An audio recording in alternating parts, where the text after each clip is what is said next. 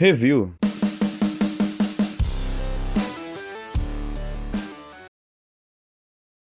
Quem nunca se identificou ou se emocionou ao assistir um documentário? Meu nome é Natália Pera e nesta edição de Review vamos falar, comentar, analisar e discutir sobre o documentário Observar e Absorver, produzido pelo artista plástico e gênio capixaba Eduardo Marinho no ano de 2016. O documentário, em sua maior parte, se desenvolve através das falas de Eduardo Marinho, que narra múltiplas experiências de sua vida, sempre mostrando um foco de visão diferente e crítico. Observar e Absorver é uma obra de grande valor social. Os questionamentos trazidos por Eduardo Marinho nela sobre valores distorcidos que muitas vezes passam despercebidos aos olhos do ser humano não se encontram tão claros e bem resumidos em nenhum livro dos mais conceituados estudiosos. Seu olhar único sobre situações cotidianas nos faz ampliar nossa visão de mundo. Suas palavras nos fazem encarar o mundo de forma diferente e alguns diriam até revolucionária. É, eu queria que você falasse a princípio assim, o que, que você, o que, que você achou assim que eu estava percebendo quando eu assisti, é, que tem uma ligação, né, do, do, do nome com o tema, né, em que se trata o documentário. O que, que você achou? Qual é o link que você pode fazer do, do nome, né, do documentário com o documentário em si? Eu achei Você bem. Entende? Sim, sim, eu achei, porque ele fala uhum. até no meio do filme ali, observar e absorver, observar, fazer um, um anagrama, igual o, o filme que foi lançado agora, o Tenet, né? Que você lê de trás para frente, ele só trocou ali as palavras. Uhum. Eu achei ele bem parecido, sabe com quem? É Forrest Gump. O contador é o de filme histórias. do Tom Hanks, né? Isso, o contador de histórias. Sim, sim, é, exatamente. Verdade. Ele, toda, toda a arte que ele parava ali, toda a arte que alguém se interessava ali, que ele tinha desenhado para uhum. vender, ou até nem para vender, alguém para se interessava em parar, ele contava uma história diferente. E você vê que é um cara simples, né, que se abdicou da, da riqueza que ele tinha ali com a família, ele vivia muito bem até para poder uhum. sair pelo Brasil vendendo, expondo sua arte para não ter realmente porque o que, que é viver de arte? O que, que a gente que é do meio cinematográfico, do meio artístico, né? O que, uhum. que, é, uhum. o que, que significa viver de arte? É você viver do que você ama. Você trabalhar pelo que você ama. Às vezes até você paga para trabalhar. Sendo que. Não deveria ser o caso? Não sei. Mas é uma discussão até para um, os possíveis debates, assim, até no meio acadêmico, mas você viver de arte é sempre essa coisa aqui no Brasil por preconceito, até o que o próprio pai dele falou, ah, vai viver de arte, vai passar fome. Eu mesmo vi isso dos meus pais quando fui entrar no curso de Sim, cinema. Tem então... certo preconceito, né? Quando você vai fazer artes cênicas, cinema, Teatro. música, né? É, é, Luca, acabou que você nem conseguiu se apresentar, né? Falar Não. um pouquinho de você, falar quanto tempo que você está fazendo o curso. Enfim, se você puder falar um pouquinho. Quer que eu me apresente agora? Tá bom, eu sou Luca Borges, eu sou aluno do curso de cinema do Campus Tom Jobim, terceiro período. Eu entrei em 2019.2. Eu faço uhum. parte também do. Eu sou monitor do Nucine, Tom Jobim. Uhum. Faço parte aí, junto com o professor Yuri Garcia, do Cineclube também dos Justiçados do Oscar. Legal. Legal. Deixa eu te perguntar, continuando a respeito do documentário, né?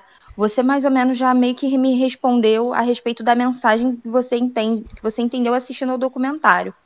Uh, a respeito agora mais da direção de arte, assim, uma coisa mais técnica. O que, que você achou da paleta de cores que eles usaram assim no decorrer do documentário, assim, na, com os entrevistados?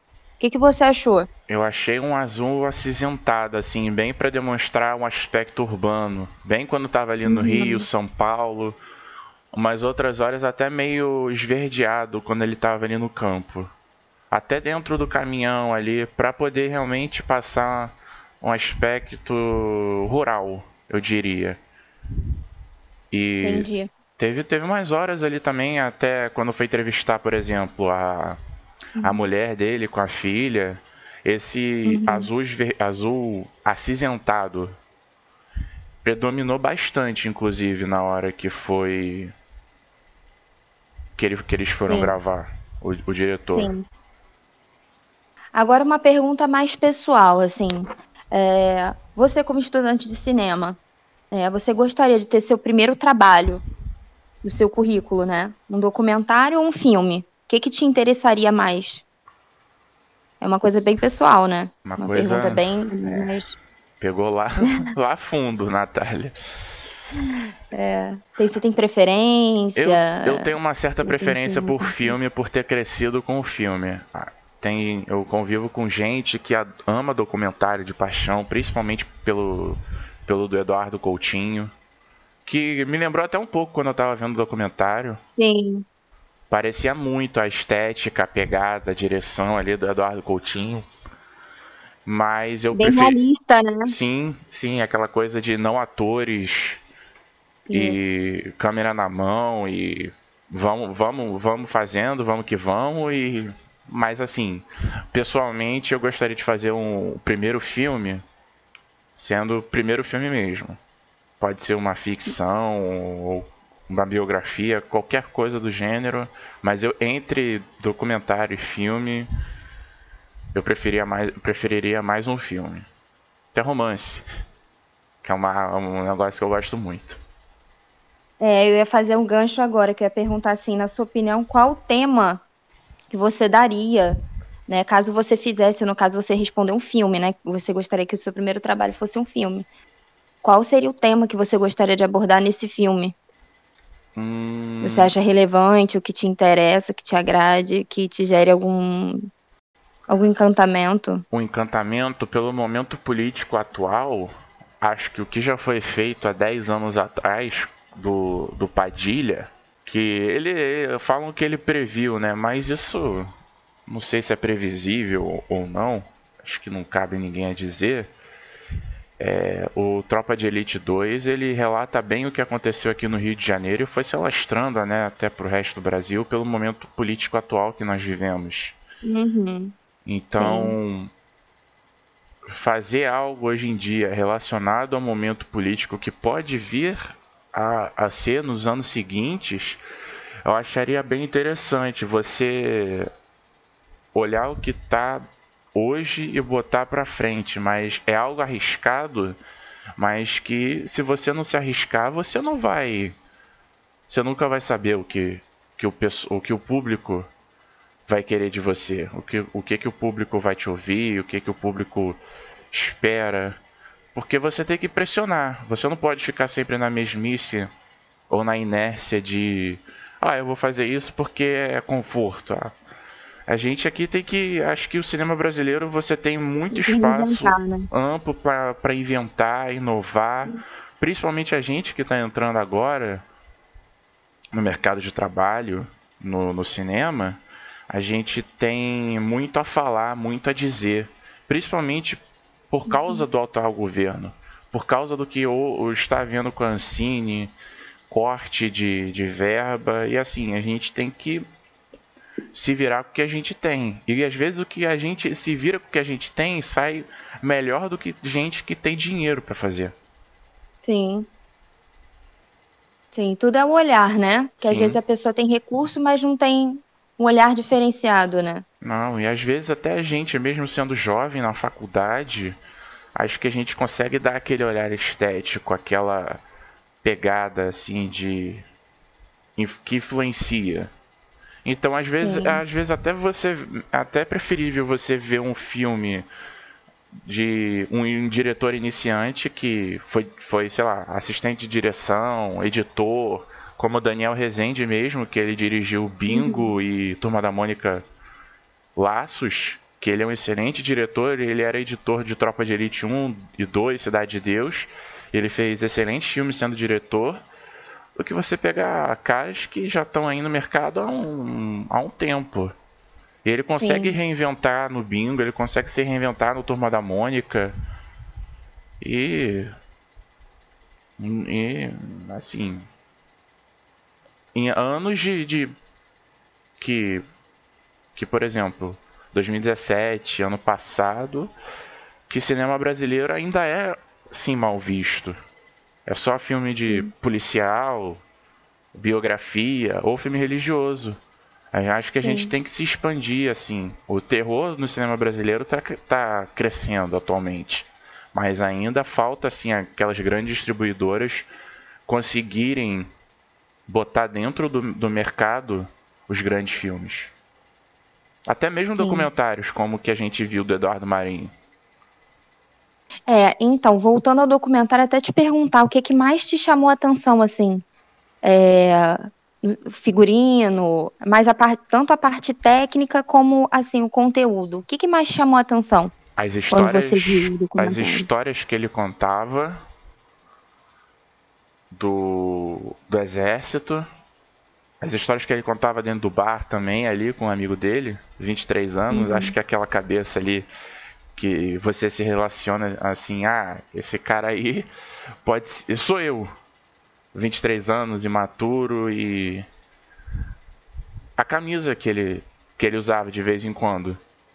Que era um, uhum. era um uhum. quadro dele. Achei isso bem Sim. interessante no caso. Uhum. Uh, Luca, para fechar, é, na sua opinião, qual tema? Acho que você já até respondeu na, na, nas perguntas anteriores, assim, mas assim, é só para fechar mesmo. Não tem problema, responda é, de novo. Oi? Não tem problema, respondo de novo até. Então, qual tema você acha que daria um excelente documentário, se fosse para você fazer um documentário? Você falou um pouco de política, né? Uhum. Tirando a política, teria um outro tema que você gostaria de abordar se você fizesse um documentário, você fosse o diretor, se você tivesse a possibilidade de escolher um tema, um assunto? Teria. A. A o problema educacional brasileiro também. A desigualdade, né? Desigualdade. Desigualdade. Que as, as escolas públicas vivem as particulares. Que elas enfrentam. Entendi. Conseguiu. Entendeu o meu raciocínio de. Não, entendi, entendi. Eu sei, por, ainda mais agora na pandemia, a gente vê isso com mais clareza, né? Sim, gente que. Diante da dificuldade. Não tem internet em casa, ou não tem nenhum pacote de dados para poder acessar aqui o, o Zoom, o Google, o Teams mesmo. E acabam perdendo aula. E agora mesmo que voltaram as aulas presenciais, o aumento do casos de coronavírus também no, nos estados um, nova onda, novas ondas surgindo também, a gente tem que se precaver e ver como é que vai ficar aí. Sim, e eu acho até difícil retornar no início do ano, pelo que estão dizendo, né? As aulas presenciais. Inclusive na própria Estácio mesmo. É, infelizmente. Dificilmente vai voltar no primeiro semestre. É, provavelmente, se for, porque como a vacina deve chegar aqui em março, provavelmente só depois, só no segundo semestre, né? Infelizmente, Sim. porque Cá entre nós, aula, aula online não é muito. Não é muito vigor técnico de aprendizado. Exatamente. É isso, Luca. Foi bem rapidinho, desculpa aí te perturbar. Não, tudo é... bem, Natália. Legal. Te agradeço. Foi uma coisa bem rápida, um bate-papo bem rápido. Te agradeço a, a oportunidade. Muito obrigada, Luca, pela sua participação no nosso programa. Pessoal, encerramos aqui mais um episódio do programa Review. Espero que tenham gostado do tema abordado hoje. Até mais!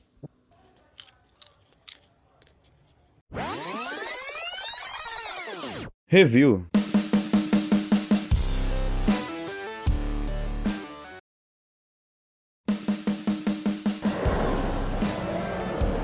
Locução: Natália Pera. Produção Natália Pera e Vitória Lima. Edição de áudio Pedro Silva. Direção geral Vitória Lima. Coordenação Agência Experimental de Jornalismo Gustavo Barbosa. Coordenação acadêmica Gisele Barreto.